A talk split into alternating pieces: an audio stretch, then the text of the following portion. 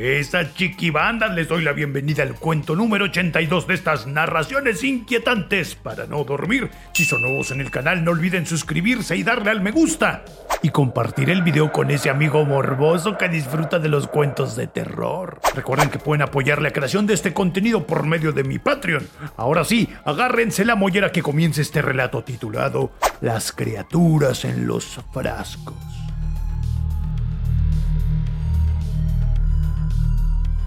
Cuando los equipos de emergencia llegaron, patrullas, ambulancias y bomberos, ya era muy tarde. La casona ubicada en la calle San Gabriel con el número 422 estaba envuelta por las llamas. Era imposible ingresar. No había manera de hacerlo. A pesar del esfuerzo de los bomberos por amainar el fuego, parecía como si este fuera inagotable. Nada, ni el químico seco de los extintores, ni el agua arrojada a presión por las mangueras de los bomberos rendían frutos. Tuvieron que llamar a cuatro camiones más para continuar la labor titánica. Y por curioso que les pareció, el fuego no se extendió a las casas de los lados, que era lo que más les preocupaba. Se mantenía únicamente sobre la casona, en un embravecido remolino que se alzaba hasta 12 metros de altura. Todo el vecindario estaba al pendiente de lo que ocurría, manteniéndose al margen de la línea marcada por los bomberos. Era imposible no ver el poderoso destello de las llamas en medio de la noche. Según los testigos, el incendio inició alrededor de las 6 de la tarde y ya habiendo pasado 8 horas, estaba más embravecido que antes. Algo que les pareció curioso tanto a propios como extraños fue que alrededor de la casona, igual como si fueran atentos espectadores a una puesta en escena, había decenas de gatos sentados, mirando atentos el fuego con sus ojos cristalinos de pupilas contraídas. Se movían solo si el equipo de emergencia pasaba por el lugar, pero pronto regresaban a su sitio. Fue como si participaran en un ritual arcano del que el humano desconocía. Y entonces, en punto de las seis de la mañana, una vez que el cielo comenzaba a aclararse por la presencia del sol, el fuego se calmó, hasta que se apagó en su totalidad dejando una espesa nube de humo negro y la casona reducida a cenizas. No fue sino hasta ese momento que los gatos se comenzaron a disipar, dejando la escena libre para regresar a sus casas y otros hasta sus refugios en los basureros o en las alcantarillas. El espectáculo había terminado. Mientras los bomberos luchaban por apagar el fuego en la madrugada, los policías y personal de protección civil estuvieron interrogando a los vecinos para intentar entender cómo se originó el fuego. Lo cierto es que no sabían qué responder nadie excepto Gilberto, un muchachito de 13 años, fue quien les contó lo ocurrido. Lo llevaron a él en compañía de sus padres por ser menor de edad a la agencia del Ministerio Público, donde lo interrogarían. Sin embargo, fue difícil que le soltara información. El jovencito estaba muy afectado, estaba en estado de shock, y no sería para menos, considerando lo que a continuación les relató. Con ayuda de una experimentada pedagoga y un psiquiatra lograron calmar a Gilberto teniendo que recurrir a ansiolíticos. Una vez que estuvo más estable, por fin pudieron interrogarlo. En esa casona vivía el viejo Jonás, un típico anciano amable y bonachón, el que no deja ir a ningún vecino sin que le responda el saludo, y lo hacía las veces que fuera necesario sin importar que ya lo hubiera visto antes en el día. Era gentil con los niños, respetuoso con las mujeres y caritativo con los necesitados.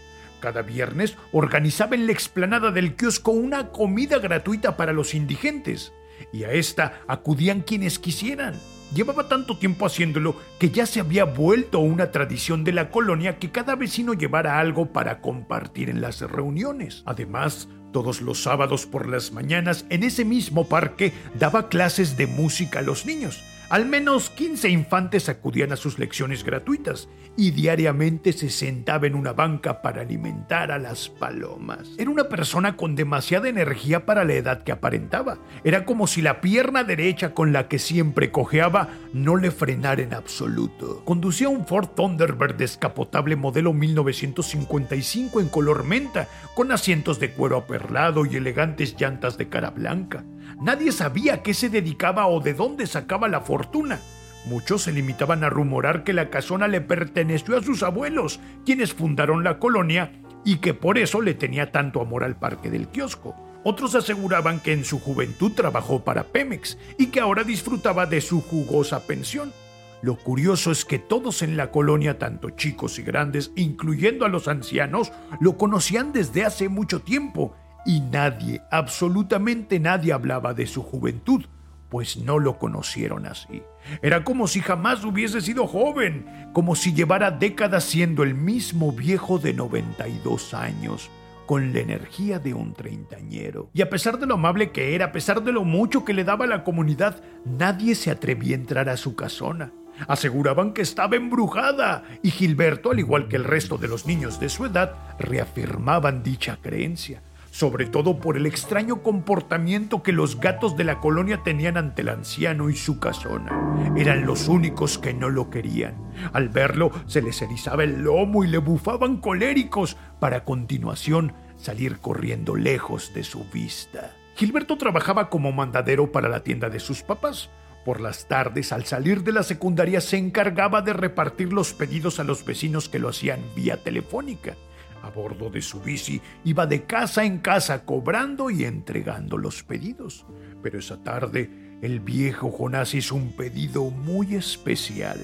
Gilberto le imploró casi de rodillas a su papá para que no lo enviara a esa casona embrujada. Estaba dispuesto a ver al anciano en cualquier otro sitio, en cualquier otra parte de la colonia, incluso en otra colonia diferente, pero no en su casona. Sin embargo, su padre fue muy preciso y tajante.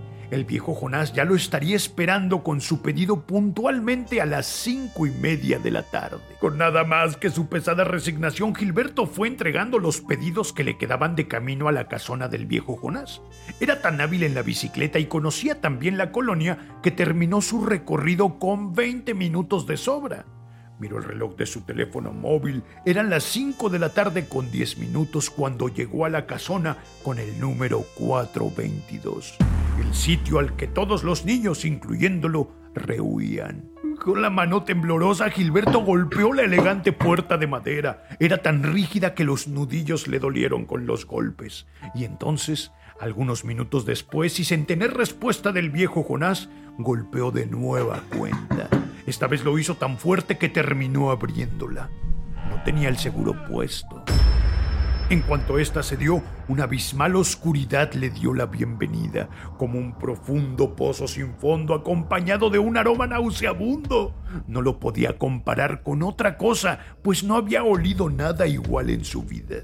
El aroma fue tan terrible que le obligó a dar arcadas de asco. Estaba por dar media vuelta para montar su bici y regresar a la tienda, con la excusa de que el viejo Jonás no estaba en casa, y hasta cierto punto tenía razón pero la curiosidad fue más fuerte que su voz de la razón. Se detuvo.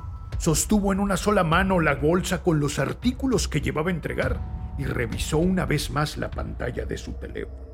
Eran las 5 con 15 minutos.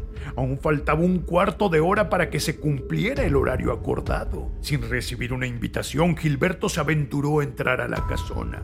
De inicio le costó trabajo acostumbrarse a la oscuridad que había allí dentro pero luego de unos segundos, gracias a la hilera de veladoras que había sobre la mesa y en algunas repisas, es que pudo ver el camino. Continuó a paso trémulo por el corredor, intentó ser bastante silencioso. La curiosidad había superado el miedo. Quería ver qué secretos se escondían en la casona. Quería develar si en verdad había motivos para tenerle miedo. Avanzó en modo furtivo hasta una enorme puerta de la que se alcanzaba a ver una persistente luz ambarina. Pasó frente a las escaleras que en el descanso se abrían en dos para subir al segundo piso. Estaba tan concentrado por llegar a aquel salón que no le prestó atención a la decoración victoriana de la casona. Y entonces, por fin llegó hasta aquel umbral que conectaba el corredor con el salón. Por poco y se va de espaldas con lo que vio.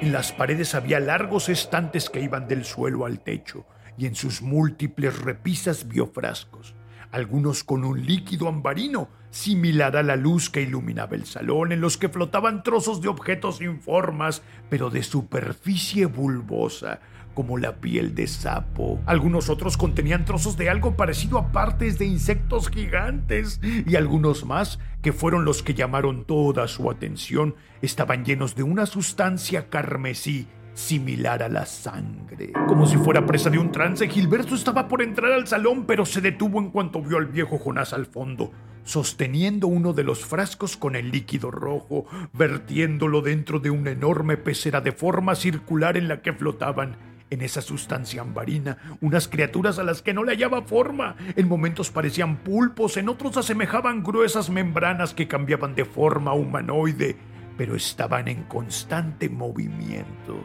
En cuanto la sangre que les echó el viejo Jonás tocó el líquido ambarino, las criaturas que allí flotaban se agitaron en un brusco remolino y por medio de pequeñas ventosas comenzaron a absorberla. Gilberto juró haber escuchado una serie de sonidos que le taladraron la cabeza, que provenían de aquellas criaturas advirtiendo de su llegada. Los sonidos se hundían en su cerebro, provocándole un extraño dolor de cabeza. El viejo Jonás estaba únicamente en calzoncillos, lo que le permitió que Gilberto contemplara su escamoso abdomen con motas grises y su pierna derecha con la que siempre cojeaba de textura resbalosa y bulbosa, similar a los fragmentos que flotaban en los frascos. En cuanto el viejo vio al niño, sus ojos, que habían permanecido cubiertos por una membrana blancuzca debajo de los párpados, se abrieron por completo.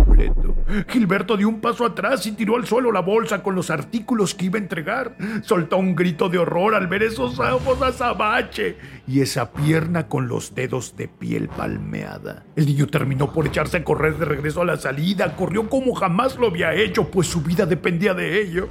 Detrás de él iba el anciano, avanzando a cuatro patas con la cintura torcida, la cabeza al revés y una flor de tentáculos emergiéndole del pecho, agitándose en el aire como frenéticos arcillos en busca de una presa. En su carrera y completamente desesperado, Gilberto terminó por empujar la mesa con las veladoras, las cuales al caer al suelo prendieron de inmediato la alfombra, extendiéndose hasta el papel tapiz e incendiando los detalles de madera de la casona.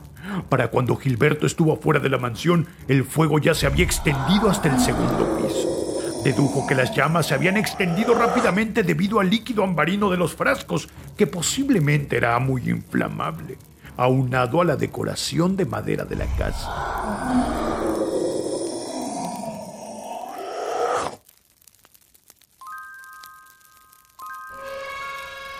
Al terminar su declaración, tanto los policías como los padres de Gilberto quedaron azorados. No terminaban de creer lo que el niño les decía pero al hablar lo hizo con tanta convicción que el psiquiatra afirmó que el niño estaba completamente seguro de lo que les decía.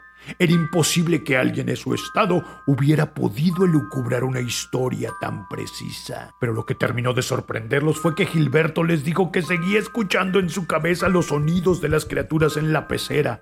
Pero a diferencia de antes, ahora ya entendía lo que decían. Le estaban pidiendo que los alimentara y que lo hiciera con su sangre.